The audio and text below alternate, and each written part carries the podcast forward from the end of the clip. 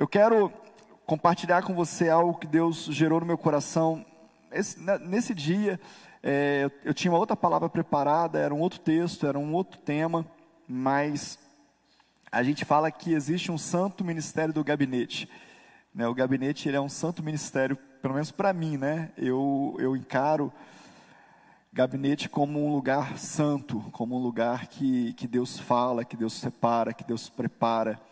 E, e hoje Deus falou comigo muito forte. Desde ontem, na verdade, eu atendi os pastores ontem, os pastores regionais, né, os pastores que são líderes regionais na Bahia, no, no em Planaltina, no Centro-Oeste e também é, no Sul, em Joinville, nossos pastores base de cada região. E estive com eles online, conversando e discipulando e ministrando sobre a vida deles. E Deus falou muito sobre esse assunto comigo. E aí, quando foi hoje pela manhã, hoje pela tarde, nos gabinetes que eu fiz, Deus foi trazendo isso, uma necessidade de nós nos posicionarmos diante de algumas coisas. E eu entendi que Deus queria falar isso com a igreja, que Deus estava me levando a entender isso, para que a igreja pudesse entender. Então, abra sua Bíblia em 2 Reis, segundo livro de Reis, capítulo 7. Segundo Reis, capítulo 7.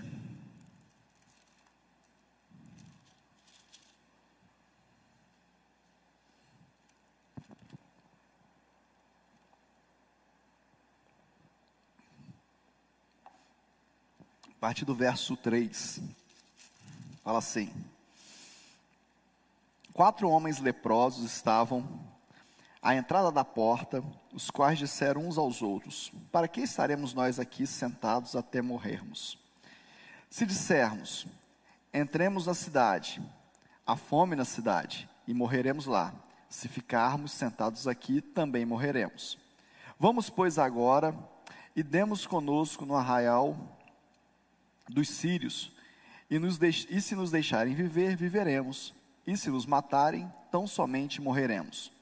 Levantaram-se ao anoitecer para se dirigirem ao arraial dos sírios, e tendo chegado à entrada do arraial, eis que não havia lá ninguém, porque o Senhor fizera ouvir no arraial dos sírios ruídos de carros e de cavalos, e o ruído de um grande exército, de maneira que disseram uns aos outros: Eis que o rei de Israel alugou contra nós os reis dos heteus e os reis dos egípcios, para virem contra nós. Pelo que se levantaram e, fugindo ao anoitecer, deixaram as suas tendas, os seus cavalos, os seus jumentos e o arraial que, como estavam, e fugiram para salvar a sua vida. Só até aí. Aqui são, são dois relatos de dois, de dois grupos de pessoas querendo salvar a vida. Um diz: se eu ficar aqui na porta da cidade, posso morrer, leproso. Se eu entrar, eu também posso morrer. Então, qual o risco que nós vamos correr? E o que estava lá dentro fugiu para não morrer. Só que tem um contexto nessa história. O, o, eles fugiram do, do, do rei, do, do povo de Deus, do exército do povo de Deus, que não existia. O povo de Deus estava derrotado. O exército povo de Deus nesse tempo estava derrotado.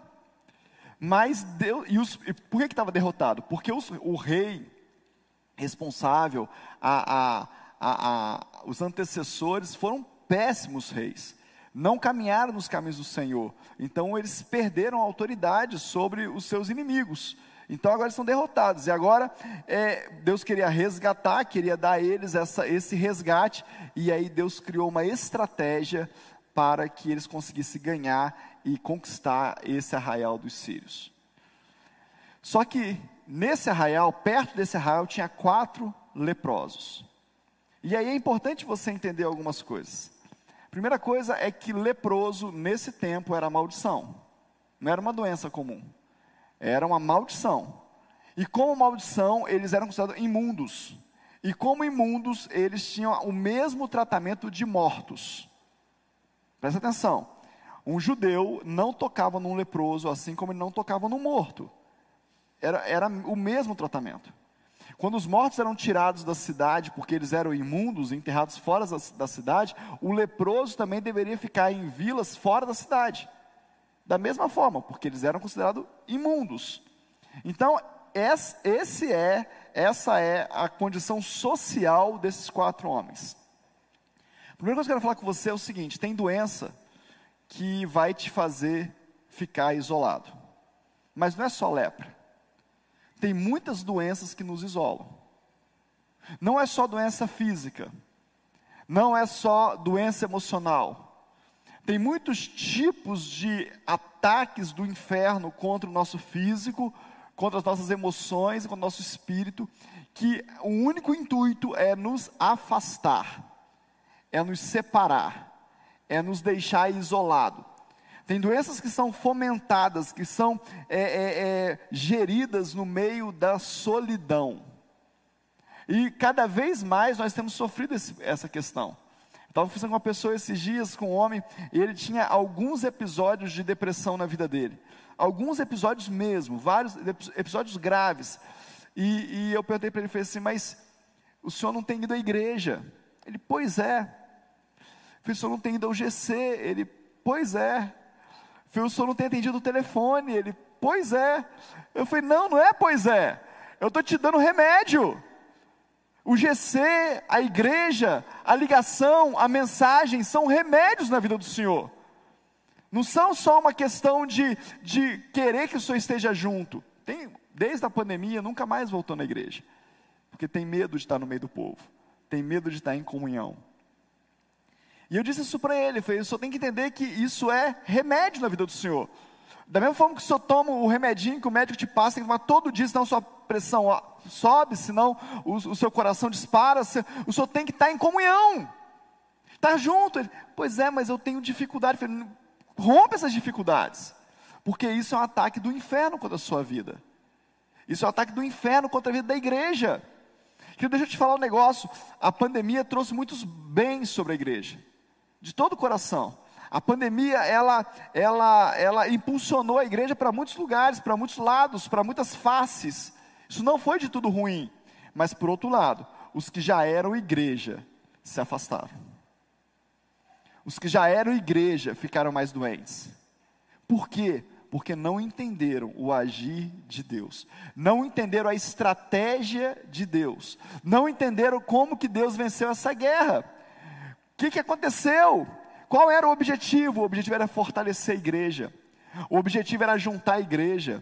O objetivo é ter mais comunhão, é ter mais unidade, é ter mais compaixão uns pelos outros, é ter mais misericórdia uns pelos outros.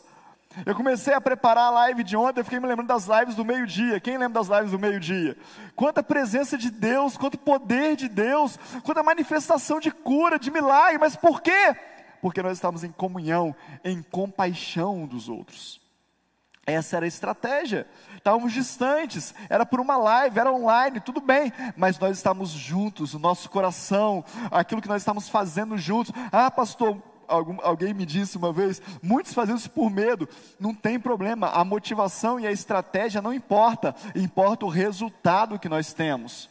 Importa pessoas que foram curadas, foram saradas, foram removidas de um leito de depressão, de um leito de dor, porque tinha alguém dizendo: Eu estou orando por você, eu estou clamando a Deus por você. Essa é a importância da igreja. E aí tem algumas coisas que eu queria destacar com você. Mesmo que você olhe em volta, mesmo que você esteja fazendo parte de algo que parece que está perdido, Deus tem uma estratégia. Deus tem um plano. Tem uma música antiga né, que fala que Deus nunca chega atrasado, né? Ele, ele sempre chega na hora certa, ele sempre está ali com o plano dele. Agora, qual é o, a questão da igreja? É saber qual é o plano de Deus. E aí você pode falar assim, mas ninguém sabe, bispo. Sabe? Sabe? Sabe por quê? Porque a palavra dele diz que ele revela os planos dele àqueles que o temem. O segredo de você saber quais são os planos de Deus é temer a Deus é querer saber o que ele quer fazer e obedecê-lo, é obedecer com aquele planozinho pequeno. Eu falei esses dias aqui na igreja, alguns dias atrás, que tem coisas que Deus ia mandar a gente fazer só para testar a sua obediência, só para saber se você estava temendo mesmo a Ele. Coisas simples, levanta e fecha a porta. Você fala, nossa, isso aqui não é Deus, não. Deus não ia mandar fazer isso. Vai lá e fecha, cara, vai que é Ele. Vai que está testando a sua obediência. Vai que quando você for fechar aconteça alguma coisa. E vai que não aconteça nada. A gente a está viciado em um relacionamento com Deus que toda vez que Deus manda a gente fazer alguma coisa, tem que acontecer algo. A gente está viciado nesse negócio. Deus fala com você assim, Paulinho, sobe lá e toca uma música. Qual é a expectativa? Você que sabe. Qual que é a expectativa? Qual que é a expectativa que você sobe e toca? Nossa, Deus mandou eu tocar. Ai, Jesus, então vai acontecer alguma coisa. Quando eu começar a tocar aqui, o céu vai abrir. Não, Ele só mandou você subir e tocar. Ele não te prometeu nada. Só que a gente está viciado nesse negócio. Ah, se Deus mandou eu ir na casa do fulano, eu tenho que ir, porque vai. Pode acontecer, pode não acontecer. É só a sua obediência. Porque a gente está acostumado a, a, a ser. Palavra forte que eu ia falar aqui agora, mas vamos lá. A ser como se a gente fosse adestrado. Se Deus mandou, é porque grande coisa Ele vai fazer. Eu tinha um vício no meu ministério.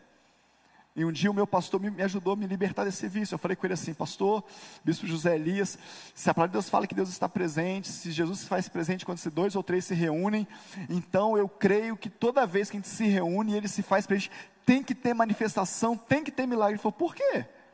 Ele é seu empregado? Agora ele obedece você? É você que define que dia que tem que ter milagre da sua igreja? Eu falei, não, mas a presença dele já é um milagre. Ele falou, quem te disse? Ele passava no meio da multidão e nada acontecia. Se alguém não chegasse do lado dele tocasse a orla crendo que ele podia fazer, ninguém foi curado, só aquela mulher. Quem te disse? E eu parei e falei: olha, sabe que ele tem razão? Eu tenho que vir cultuar a Deus, não porque ele faz alguma coisa, é porque ele é Deus. A adoração não é porque ele vai fazer algo, a adoração é porque ele é, e nada muda isso. Agora, o fato é que no dia da dificuldade, no dia que está tudo dando errado, ele também sempre tem uma estratégia. Esse, esses, esses quatro, quatro leprosos e o povo que, que eles pertenciam estavam na, nos piores dias da sua vida, mas existia um plano, existia algo de Deus, uma estratégia de Deus. E aí eu quero falar com você assim, numa estratégia de Deus, qual que é o seu papel? num dia que tem uma estratégia de Deus, qual que é o seu papel? Existe algo de Deus acontecendo. Nós estamos vivendo uma estratégia de Deus nesses dias, sim ou não? Sim, estamos vivendo. Estamos, contei na live ontem, do testemunho de um pastor lá de Volta Redonda, dizendo como ele foi cheio do Espírito Santo de Deus quando ele entrou no nosso culto online no, no final do culto de domingo. Paulo, Deus falava comigo, eu abri o céu, eu abri o céu, eu destravei, eu destravei, eu destravei. Deus falava comigo. Nós estamos em uma estratégia. Alguém me pergunta e fala para mim assim, bispo, mas para onde nós vamos? Qual que é o próximo passo? Eu faço a menor ideia, querido. Eu não faço a menor ideia. O que, que vai acontecer aqui para frente? Eu não sei. Eu sei que é bom e eu estou dentro. Eu quero ouvir o que Deus está fazendo cada, cada dia.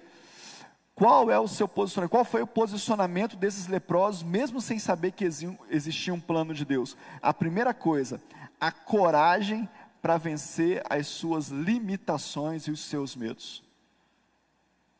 Qual foi o pensamento dos quatro leprosos? Vamos entrar. Ou a gente morre aqui fora, ou a gente morre lá dentro. Se eles deixarem a gente viver, viveremos. Se eles nos matarem, morreremos. Morreremos aqui fora mesmo. Coragem. Coragem de enfrentar os teus medos.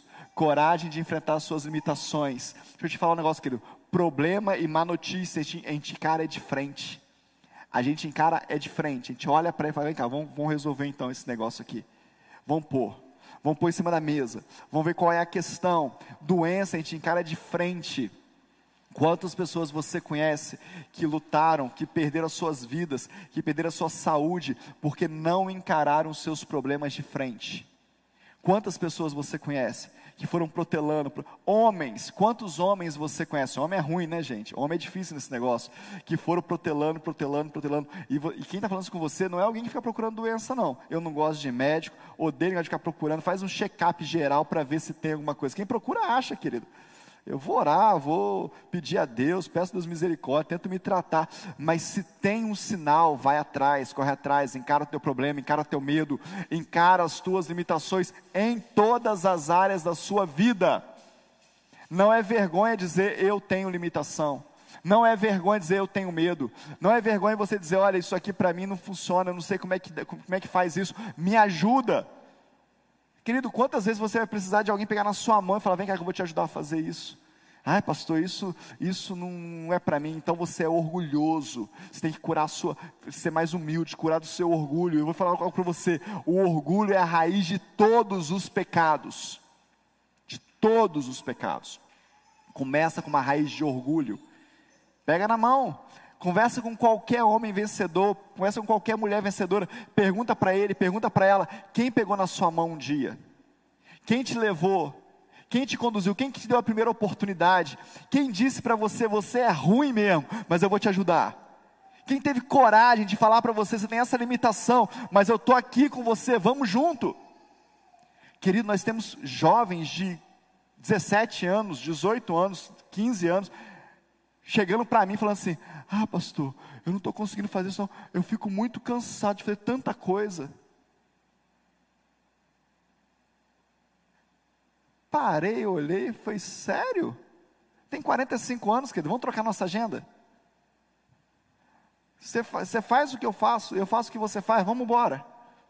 Aí você fala para mim assim: não, mas é outra época. Não, não é outra época, não, querido. É um, um, uma, uma ação demoníaca sobre a juventude, sobre os adolescentes, sobre os jovens. Nós precisamos ser profetas e denunciar isso e quebrar isso na autoridade do nome de Jesus. Não era mais fácil na nossa época, não. Agora é mais fácil. Não era mais fácil, a gente andava a pé, ia para o culto. Eu lembro que eu ia para a escola dominical, tinha consagração geral, seis horas da manhã, e aí de mim que não estivesse lá, orar de joelho meio, uma hora inteira lá, até da hora da escola dominical, até as nove, de nove às onze e meia, escola dominical, acabava onze e meia, meio-dia tinha ensaio do, coral, até as duas da tarde, ia para casa, almoçava, três e meia tinha a reunião dos jovens da igreja, e eu tinha que voltar, e ficava para o culto direto, e não morri, não cresci, mas também não morri. Deve ser por isso, sei lá. Mas não morri. Agora você pede para o jovem vir em dois ensaios e fala: Ai, muita coisa, né, pastor? Muita coisa? Não, não é muita coisa, não, querido. Vai para frente, encara os seus medos, encara os seus limites. Vão para cima, porque isso vai sarar a igreja do Senhor Jesus. Jovens, eu vos escrevi porque sois Jovem na IPV é de quanto, qual idade mesmo, gente? Então olha para o jovem que está do seu lado aí. Zero a cem. É, é tu mesmo.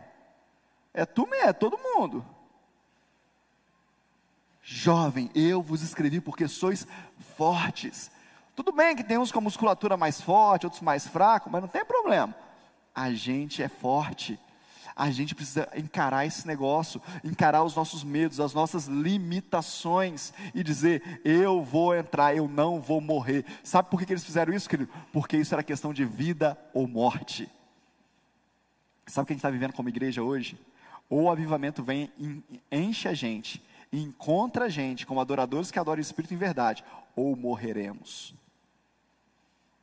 ou a gente é encontrado como igreja que vai viver esse avivamento, esse último fogo do Espírito, ou morreremos.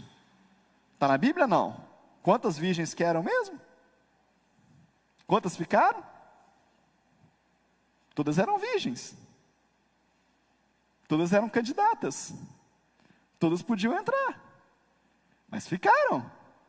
Será que 50% da igreja entra e 50% não? Será? Será que é um aviso profético? Tem pastor que defende isso, pastor amigo meu, teólogo, estudioso da palavra, que defende isso, claramente. Eu não tenho uma opinião sobre isso, mas conheço gente que defende, gente importante, gente boa, gente inteligente. Será? Quais 50% vai ser você?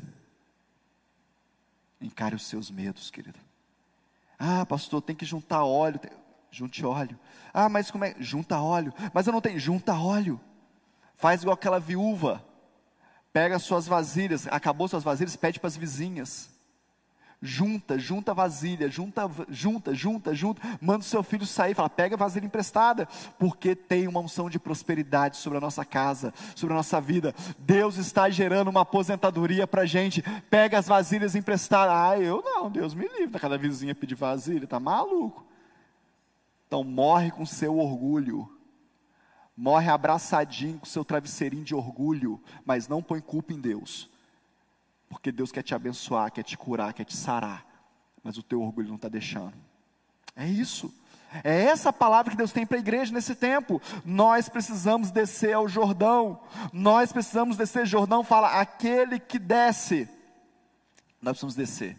O segundo ponto que ele desafiar você é você conseguir ter ânimo para sustentar a tua vida. Estou falando de quatro leprosos, querido. Doentes, andava, a pele caía, a orelha caía. Quatro leprosos tiveram ânimo para resgatar o fiapo de vida que eles tinham. Tiveram energia para resguardar o fiapo de vida que eles tinham. Ah, você pode falar assim, bispo, a gente está muito cansado mesmo. Existe uma possessão, existe uma opressão, opressão é a melhor palavra, de cansaço. Você tem sentido isso? Você dorme, acorda, parece que você nem dormiu. Você descansa, parece que você não descansou. E aí você vai pegando ao longo do dia, você vai pegando no tranco, né? Você tem que levantar, não tem jeito. Aí você vai levantando, aí você vai movimentando, pegando no tranco o negócio assim, e aí chega no final, o bispo ainda marca uma live 23 e 5, você fala, misericórdia, esse pastor não é de Deus, não. E aí você vai e tá lá, e a live está rolando, e você. É, é uma opressão espiritual, mas você vai lutar contra isso.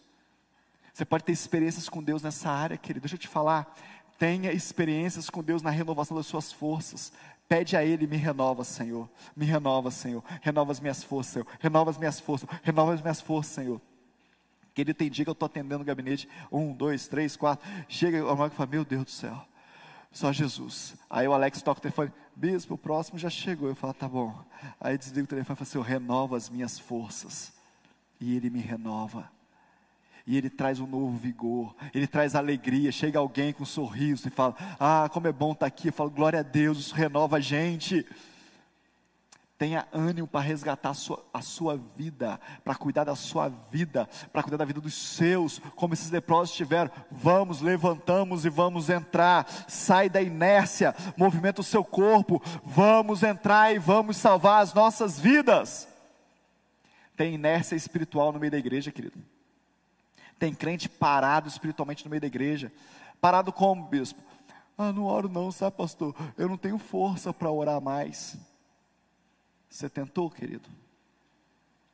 Ah, sabe o que é, pastor? Quando eu ajoelho para orar, eu durmo. Não tem problema não, pode dormir. Mas ajoelha para orar. Começa. Pede para o Senhor, fala, Senhor, me pega aqui hoje. Me sacode aqui hoje. Me dá uma rasteira aqui hoje. Começa a ter experiências com Deus, querido. Começa a confessar para o Senhor as suas verdades. Hoje de manhã eu estava orando, eu falei assim, eu estou muito cansado, Deus. Hoje eu estou cansado, Jesus. O Senhor sabe que eu estou cansado. Eu estou confessando para o Senhor, renova-me, Jesus. Renova-me. A gente pode falar, estar cansado não é pecado, não, querido. Estar com sono não é pecado, não. E outra coisa, deixa eu falar uma coisa com você. Você pode pedir até para dormir. Deus, deixa eu dormir. Tem dia que o Espírito me acorda de madrugada e fala, Senhor, hoje não.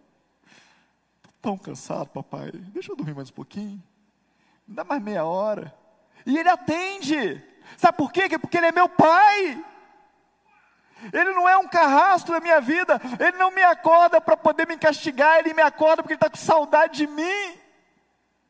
Porque ele quer falar comigo. Porque ele quer ouvir a minha voz. Porque ele me ama. Quantos de nós vamos entender isso? Como é bom alguém lembrar de você, não é verdade? Você está lá na sua rede social, está lá com o seu WhatsApp, daqui a pouco do nada, uma pessoa que não fala com você há muito tempo, fala, ah, que saudade, como que isso alegra a gente? Imagina Deus dizendo para você, eu quero falar com você agora. Que privilégio! Sei quantos bilhões de pessoas no mundo ele quer falar com você agora. Para de tirar isso como castigo. Anima-te, levanta, fala, eu vou, Senhor, eu vou entrar nesse negócio, isso vai trazer vida para mim. Quer que eu te dê um segredo de vida, querido? Quando você estiver desanimado, é diferente, mas funciona. Começa a orar em línguas. De que você estiver muito cansado, muito cansado, muito esgotado, começa a orar em línguas. Começa a orar em línguas. Mas assim? É? Deixa eu te falar um negócio, querido. É o pentecostalismo que embutiu na gente uma ideia que você só pode orar em línguas quando você se arrepiar. Para com isso. O Espírito Santo de Deus habita onde? Onde o Espírito Santo de Deus habita onde, querido? Fala para mim. Em mim. Ele está aqui. E a palavra de Deus fala que ele ora com gemidos inexprimíveis. Quando eu não tenho palavras para orar, é Ele que ora por mim.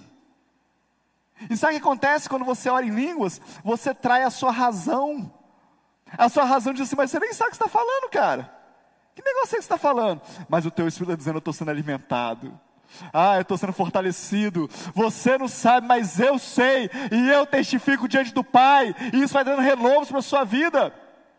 Os maiores homens de Deus da Bíblia, da, um dos maiores homens de Deus hoje no Brasil e fora do Brasil, são homens que oram em línguas uma hora, duas horas, três horas por dia.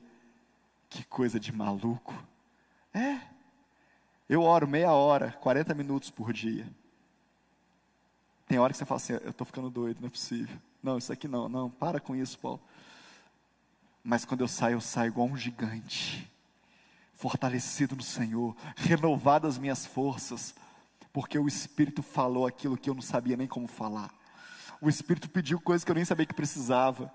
O Espírito falou por mim, comunicou com o céu e o céu veio na terra. Começa a orar em línguas. É um segredo. Já contei aqui para você uma, uma, um testemunho que a pastora Carla ouviu. Ouviu ou leu, não sei, agora eu não sei se ela ouviu, se ela leu num livro uma das maiores profetisas do mundo, ela, ela explicando que um dia ela estava em casa e, e, e, Deus começou, ela começou a orar e orar em línguas e tal. E durante aquela oração, Deus falou com ela, sai. É, não, durante aquela oração, Deus mostrou para ela a, a, irmã dela que estava no hospital. A irmã dela estava internada há muitos, muitos dias já, desenganada pelos médicos.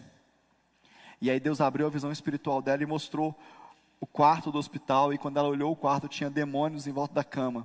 E os demônios falavam exatamente assim: assim na terra como é no inferno.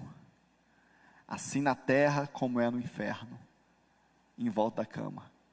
E ela levantou as mãos e disse: Assim na terra como é no céu, como é no céu, como é no céu, como é no céu, como é no céu, não é no inferno, é como é no céu. Aí ela foi curada. Que deixa eu te falar, existe uma guerra espiritual. Existe algo acontecendo no mundo espiritual. Não é brincadeira. Não acha você que a gente está aqui é, é, é, fazendo, acontecendo, porque nós. Não, querido, existe uma guerra espiritual. E nós precisamos começar a declarar assim na terra como é no céu. Assim na terra como é no céu. Nós precisamos saber o que está sendo falado no céu. Quais estão sendo as orações que estão chegando no céu? Qual é o linguajar do céu? Quais são as palavras espirituais que são ditas no céu? Nós precisamos fazer isso. A gente gosta muito de ver os cantores, né? Os belos cantores, os os feras aí, Aline Barros, entre outros aí. Um dos pastores, um, o pastor que cuidou deles, de alguns cantores desses mais antigos, na época que estavam começando, sabe qual era o propósito deles de oração no, no primeiro mês do ano? Eles oravam o mês todo, para que Deus revelasse qual era a música que estava sendo tocada no céu. Como é que estoura? Como é que vende tanto disso? Como é que faz? no céu já está acontecendo, querido. A canção que vai ser cantada nesse púlpito aqui daqui cinco meses, dez meses, um ano, já está acontecendo lá no céu. Os anjos já estão entoando ela. Você pode saber qual é, qual é, é só você buscar. A palavra que o Senhor tem para esta igreja já está pronta. A palavra profética, a liberação, a ativação espiritual da igreja está pronta. É só a gente querer saber qual que é que que só tem? E aí, em sabendo qual que é, sair da inércia. Se levantar. Levantamos, vamos lá. Ah, mas está cansativo, não tem problema, vamos junto. O PAC é um, é um negócio muito interessante, porque é difícil 24 horas. Eu sei que não é fácil. A gente vai fazer 48 daqui a um tempo. 72, a gente vai chegar lá. A gente vai passar a semana na igreja, em nome de Jesus. A gente vai ficar aqui a semana toda. Vamos, em nome de Jesus. 24 é só o começo, querido. A eternidade toda a gente vai estar no céu. É treinamento para a eternidade. Não é fácil esse negócio, tem cansaço. Mas você pode vencer. Como é bom chegar no final e falar: Eu venci. Ah, eu conquistei. Eu me lembro do último PAC, no último culto, no culto de domingo à noite, eu estava elétrico, parecia que eu tinha sido ativado energeticamente pelo Senhor, cansado, morto, moído, mas elétrico, porque eu venci, eu passei 24 horas na presença do meu Deus. É você, é vencer os teus limites. O terceiro segredo que a gente precisa ver aqui, a terceira base que a gente precisa ver aqui, é que eh, nós precisamos encontrar esperança para crer que existe uma promessa de dias melhores. Você precisa ter esperança na, na, naquilo que Deus está fazendo, querido. Ah, eu tenho um prognóstico de uma doença, eu tenho uma, um prognóstico de algo que está difícil na minha vida. Tenha esperança. Tenha esperança. Tem algumas coisas na minha vida, na minha, na minha vida pessoal, que estão paradas, estão paralisadas. E aí eu oro todo dia por elas, mas eu oro e falo, Senhor, deve ter um motivo. O Senhor deve estar preparando algo diferente aqui. Eu só entrego para o Senhor mais uma vez, mas o Senhor faz o que o Senhor quiser. Eu sei que está parado, aos meus olhos está parado, mas o Senhor está fazendo alguma coisa. Eu tenho esperança no Senhor. Quando eu entrar nessa cidade, os, os leprosos devem ter pensado: quando eu entrar nessa cidade, eu devo encontrar uma comida. Eu devo encontrar alimento. O que, que eles encontraram, querido?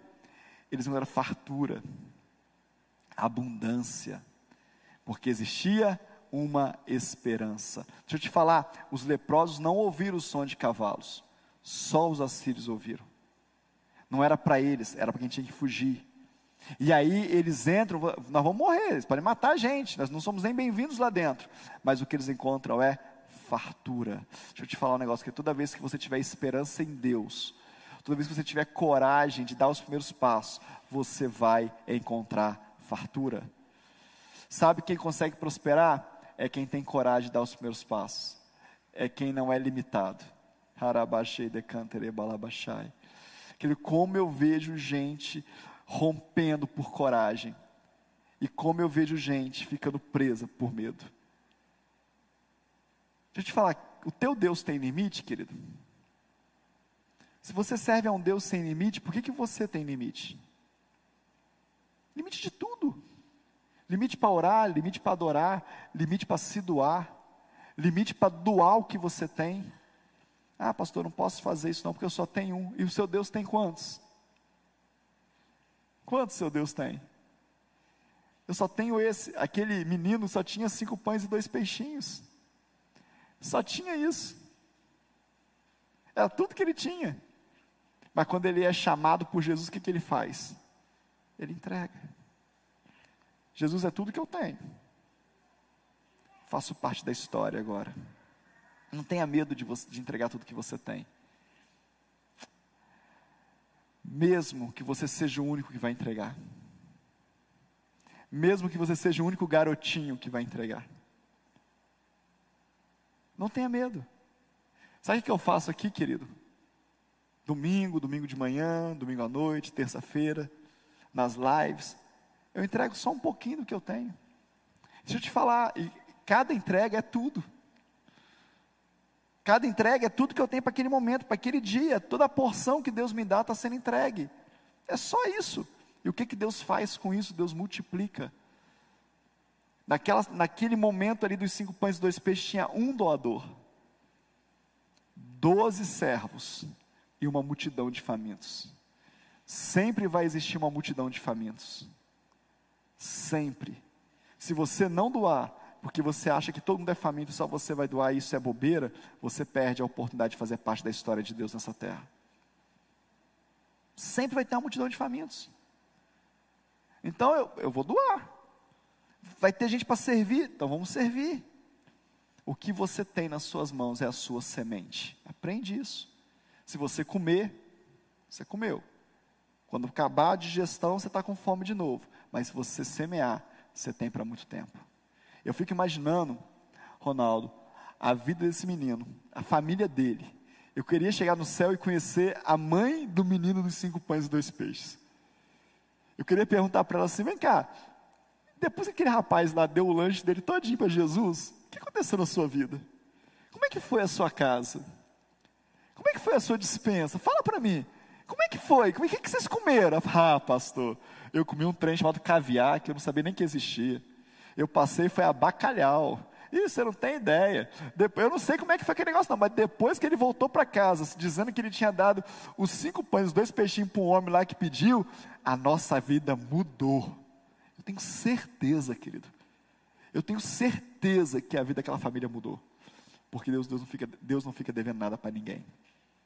Tenha coragem, tenha esperança de dar esse passo, de crer que dias melhores, que promessas melhores, que acontecimentos melhores vão acontecer na sua vida, mesmo que você esteja apenas com um fiapo de vida.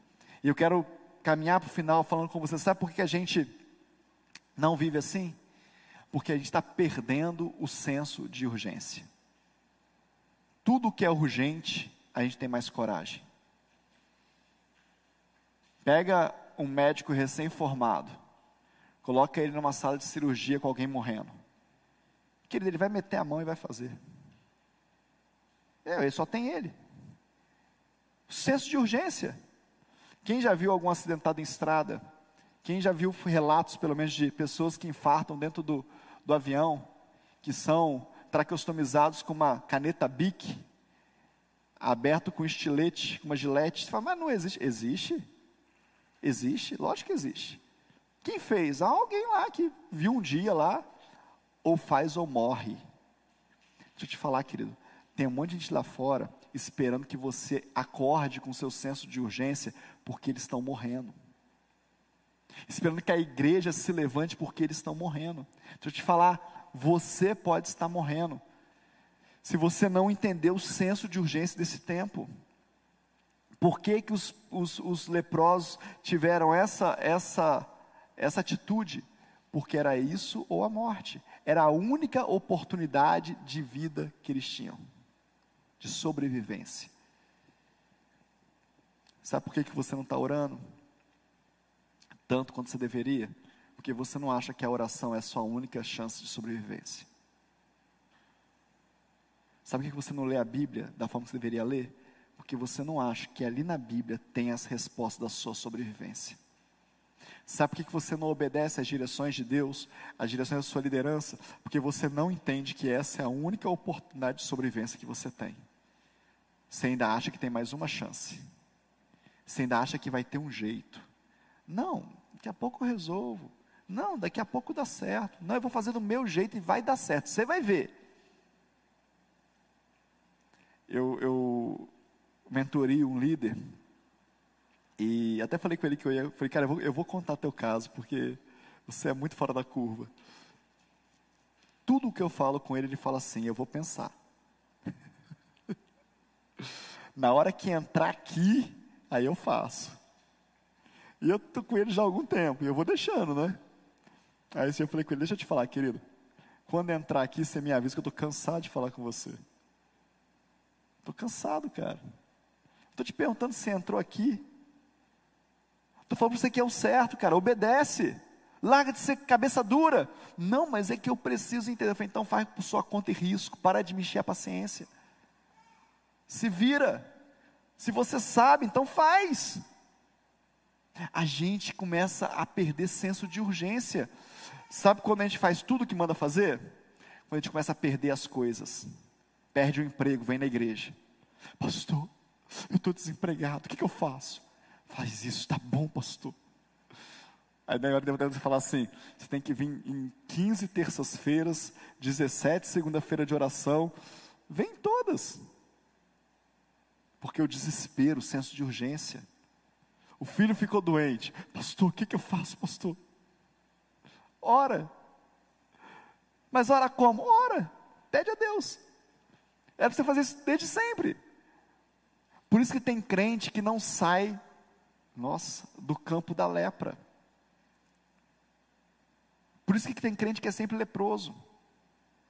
Porque a única forma dele ficar no presença do Senhor é com lepra. Se ele se curar, ele vai embora. Lembra dos dez leprosos? Quantos voltaram para falar com Jesus? Entendeu? Se curar, vai embora e nunca mais volta. Tem crente que não consegue ter dinheiro. Ah, se for fiel no pouco, sobre o muito me colocará. Pois é, mas nem no pouco você consegue ser fiel. No pouco você continua orgulhoso. No pouco você continua turrão. No pouco você não entende a necessidade que você tem de semear para você poder romper. Não pode ter muito, se for muito, vai embora. Não é da igreja, não, querido. É da presença do Senhor. É da casa do Pai. A gente precisa entender o senso de urgência. Quando você entender que se você não aprender sobre senso de urgência, que Jesus pode voltar hoje, as coisas não vão acontecer na sua vida. Que a tua doença pode ser curada hoje. Que você tem uma palavra de Deus para hoje, você precisa fazer ela acontecer hoje. Enquanto você não entender isso, querido, dificilmente vão acontecer coisas milagrosas, grandes na sua história, na sua vida. Tem coisas que é para agora, tem coisas que tem que fazer naquele momento. Sabe, aconteceu de novo domingo. Deus está falando aqui. Tem uma pessoa aqui na minha frente que está tá assim, assim, assim. Toma uma decisão. Aí o cara está igual. Aí acaba o culto, o cara vira e fala assim: Era comigo.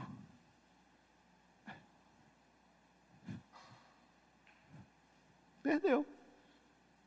Manda mensagem depois do culto. Sabe, pastor, que palavra poderosa, né? Eu já até sei. Que palavra poderosa, né? Então, aquela hora era comigo, mas eu fiquei com vergonha de levantar a mão. Você ficou com vergonha porque você tá, não, não, entendeu que você está morrendo. Que aquela era a chance da sua vida. Porque se você entendesse que estava morrendo, que você levantava as duas mãos. Eu me lembro de um pastor que, voltou para Jesus nessa igreja. E ele chegou nessa igreja dizendo: Eu vou tirar minha vida. Um pastor. E quando eu comecei a pregar, eu não tinha terminado de pregar ainda. Ele parou no meio do, do, do corredor, levantou as duas mãos e falou: Eu quero voltar para Jesus. E veio com as duas mãos levantadas e ajoelhou aqui na frente. Ele sabia que ou ele voltava para Jesus aquele dia, ou ele ia morrer. Ou Jesus abraçava ele, ou ele ia morrer. Senso de urgência. Como está o teu senso de urgência? De sobrevivência nas coisas de Deus. Sabe o que Deus fez com esses, com esses leprosos? Deus deu a eles um dia de livramento. Eles encararam o problema, tiveram coragem, saíram da inércia, sabiam que era isso ou nada, e Deus deu a eles agora um dia de livramento. Sabe o que a igreja está vivendo hoje, querido? Deixa eu te falar claramente. Sabe o que, que a igreja está vivendo hoje? A igreja está vivendo um dia de livramento. Quanto tempo vai durar isso, bispo? Não sei. Não sei, mas é um dia de livramento. Tem comida nessa mesa hoje. Tem comida nessa casa hoje, mas é um dia de livramento. Pode ser que amanhã não tenha. E eu quero te perguntar: e se não tiver, você faz o quê? Se não tiver comida no seu armário, você faz o quê? Eu fico vendo crente negociando tanta coisa, querido. Crente falando mentira para vender 100 reais. Crente passando a perna no outro para ganhar 50 reais de lucro a mais. Eu fico imaginando, quando acabar o leite do armário, o feijão do pote, e aparecer um chipzinho, ha, será que resiste? Será que resiste? Ou será que vai ser do, do jeito do nada a ver? Nada a ver não, pastor. Isso aí tem nada a ver não, isso é bobeira. Pode pôr aqui, ó. Será? Eu não sei. Será que você tem força para segurar? Será que você tem força para segurar o, o, não tratamento do teu filho porque ele não é marcado pela besta? Não, só posso atender se. Nós já tivemos um ensaio disso, querido há pouco tempo atrás. Não pode entrar aqui porque você não está adequado. Aquele cartãozinho que você sabe qual que é que eu não posso falar. Carimbadinho. É só um ensaio. O que, que os crentes fizeram?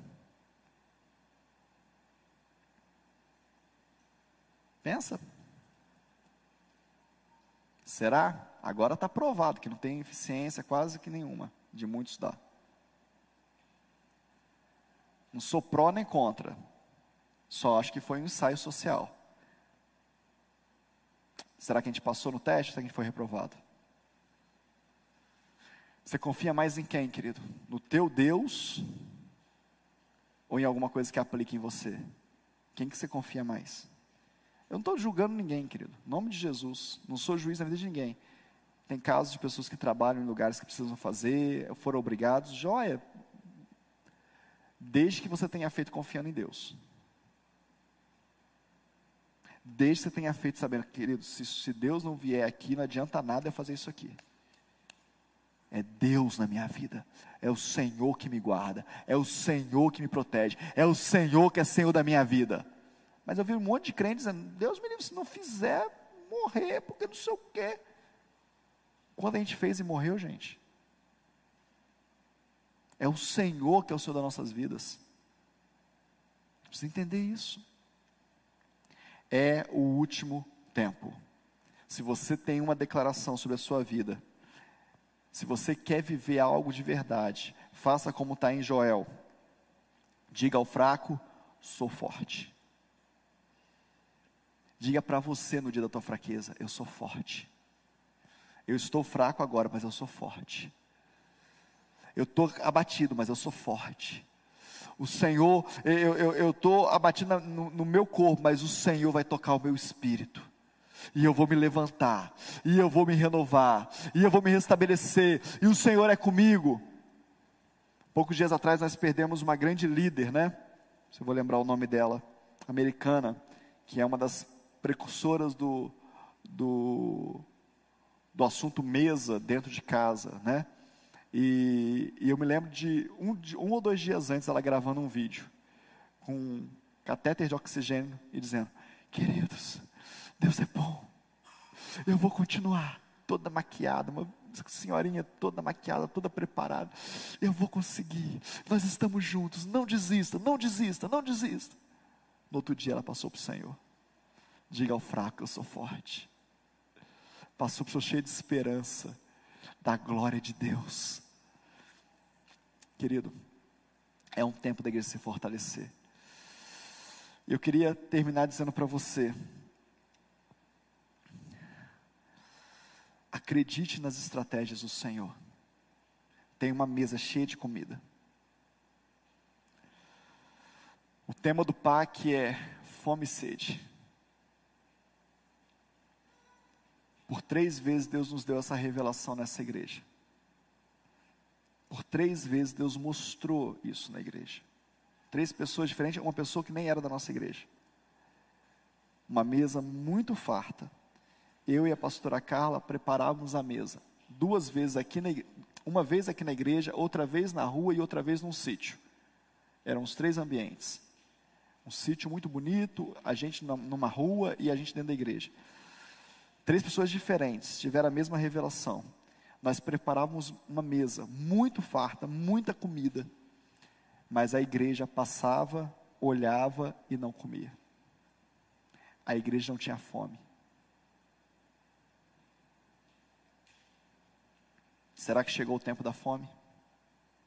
Será que nós temos fome de Deus agora, do alimento da mesa? Será que nós estamos sedentos pelo Senhor mesmo?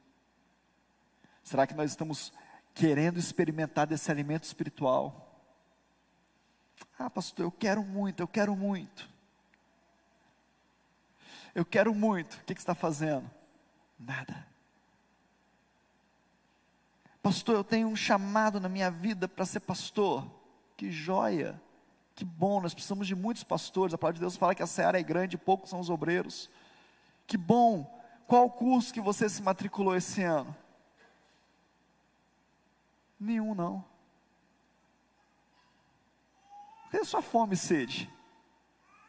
Cadê sua fome para aprender? Cadê sua fome para continuar? Como é que você quer ser pastor? Ai, pastor, eu tenho um chamado para louvor e tal. Queima, quando eu vejo louvor cantando, meu coração queima. Que bom, tem audição, você foi fazer? Não, eu tinha um churrasco no dia, da periquita da minha vizinha, do peixinho de estimação do meu cachorrinho.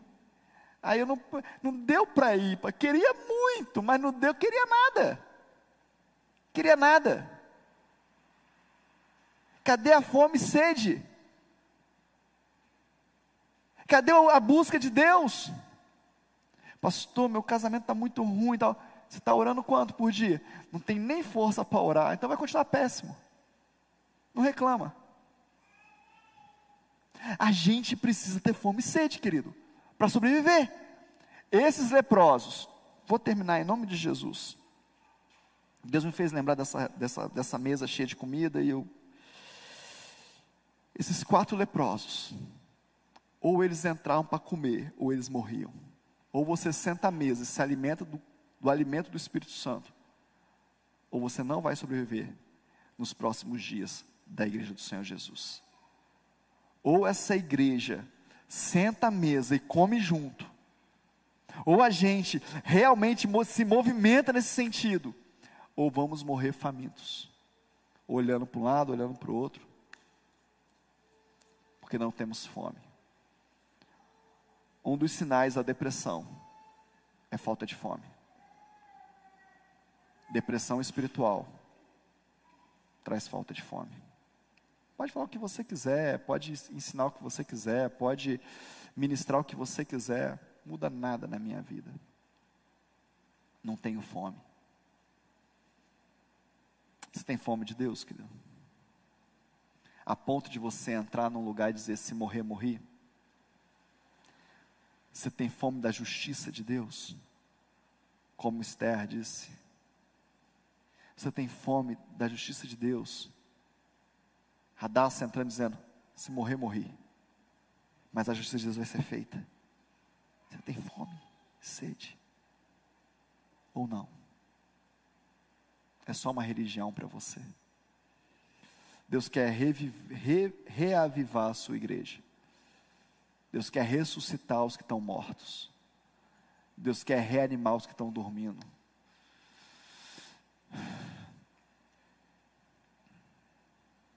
Quando Paulo fala na Santa Ceia, por isso que há entre vós muitos que dormem, ele está falando de uma liturgia religiosa que estava falida. Ele está falando de um culto que não chegava a Deus. Na ceia. Examine-se, pois, o homem a si mesmo e coma do pão e beba do cálice. Pois o que come e bebe indignamente, come e bebe para sua própria condenação. Por isso há entre vós muitos que dormem, porque não discernem o corpo. Você acha que tem a ver com pão, querido? Com aquele pãozinho? Você acha que tem a ver? Não tem nada a ver com isso, querido. Se você for ver o início do texto, fala assim: vocês tragam, trazem em excesso, uns se embebedam, outros comem com, com glutonaria até, e outros ficam com fome. Vocês não sabem o que é corpo de Cristo. Vocês não sabem o que é corpo de Cristo. A cena era feita com pãozinho, com vinhozinho, igual a gente faz, não, querido. Vocês não sabem o que é corpo, vocês não estão discernindo. E porque vocês não discernem, vocês estão dormindo. É sério, querido. Vocês não estão entendendo a urgência disso aqui. Vocês não estão entendendo a urgência dessa reunião aqui. É isso que o Paulo está falando. Vocês vieram para uma festa, não é festa, é corpo de Cristo. Vocês vieram para uma confraternização, não é confraternização, é corpo de Cristo. É evangelho, é, é, é repartição, todos se alimentarem do corpo, é todos juntos, é unidade, é comunhão. Vocês não entenderam isso? Meu maior medo, meu maior temor é ser pastor de uma igreja que não discerne o corpo. É ser pastor de uma igreja que quando eu parto o pão, eu não consigo olhar para o pão e dizer, eu sei que é você. Eu sei que é porque você é corpo comigo. E se eu estou partindo o corpo, eu estou partindo você. E eu vou ter que te engolir e você vai ter que me engolir. E juntos somos corpo de Cristo. Esse é o temor. Ah, não, o corpo de Cristo é Jesus na cruz. Jesus está no trono, querido. Quem acredita que o pão vira carne é a igreja católica. É outro, é outro lugar. É outra reunião. Não é aqui. Aqui é só pão mesmo. O corpo somos nós. Vós sois corpo de Cristo. A igreja. Discerne o seu irmão aí. percebe o teu irmão, a urgência dele, a necessidade dele, a doença dele, a vida que ele precisa que está em você, derrama sobre ele. É a palavra de Deus. Vamos ficar de pé.